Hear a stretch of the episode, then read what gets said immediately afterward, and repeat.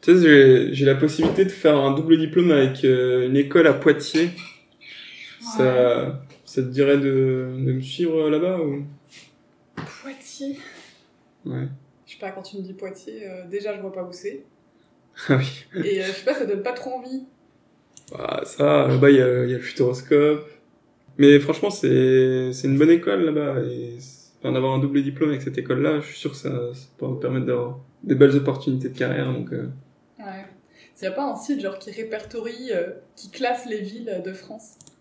Je, je vais regarder ça. Villeidéale.fr Classé 97e sur 183.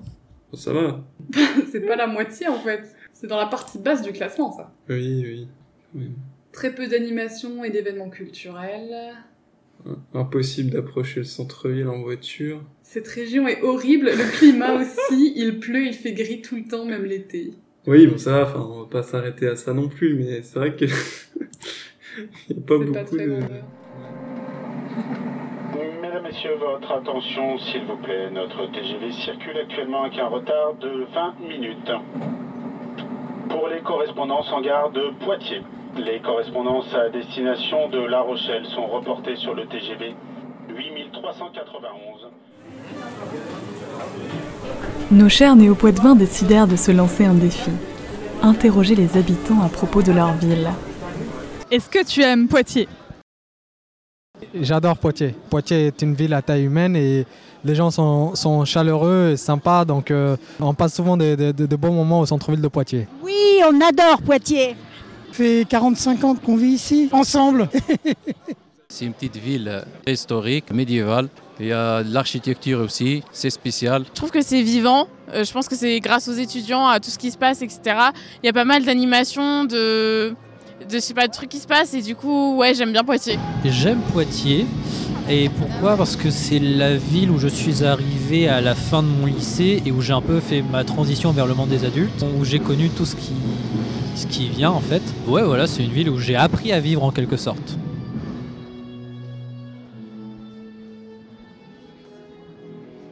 C'est ça qu'il faut retenir, c'est que faut pas avoir d'a priori sur les endroits, sur euh, les villes, même si elles sont petites et tout. Ce qui fait la beauté de un endroit où tu vis, c'est ce que tu y vis. Oui, je pense que ça dépend de l'attitude avec laquelle tu vas. Nous, on s'est quand même un peu détaché des a priori qu'on avait, et euh, si on n'attend rien, on peut tout découvrir et on peut tout apprécier. Tout ce qu'on a à prendre, on peut le prendre. Chacun peut trouver un endroit en France ou même à l'étranger où se plaire, se construire, etc.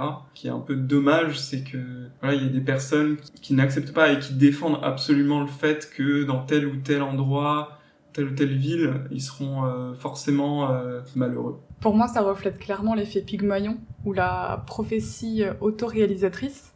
Ça dépend vraiment de l'attitude dans laquelle tu vas dans une ville. Si tu t'attends à, à voir que des choses négatives, tu vas capter que ça. Ouais, c'est clair. En fait, il faut vraiment euh, que les gens ils s'ouvrent à la région dans laquelle ils vont et, et qu'ils profitent de tout ce que euh, leur région a à leur offrir. Oui, l'important pour moi, c'est c'est l'attitude, c'est ce que tu as envie de faire, c'est ta motivation. Pourquoi t'es là? Je pense que finalement, c'est pas le code postal qui fait qu'on est heureux ou malheureux. Et toi, si, en fait, si t'avais un conseil à donner à quelqu'un qui vient d'emménager à Poitiers, ce serait quoi? Bah, je vais pas faire comme si j'avais pas préparé la phrase. Cherchez à être l'habitant que vous aimeriez rencontrer si vous arriviez dans une nouvelle ville. Et ça fera toute la différence. Ah ouais, ça claque.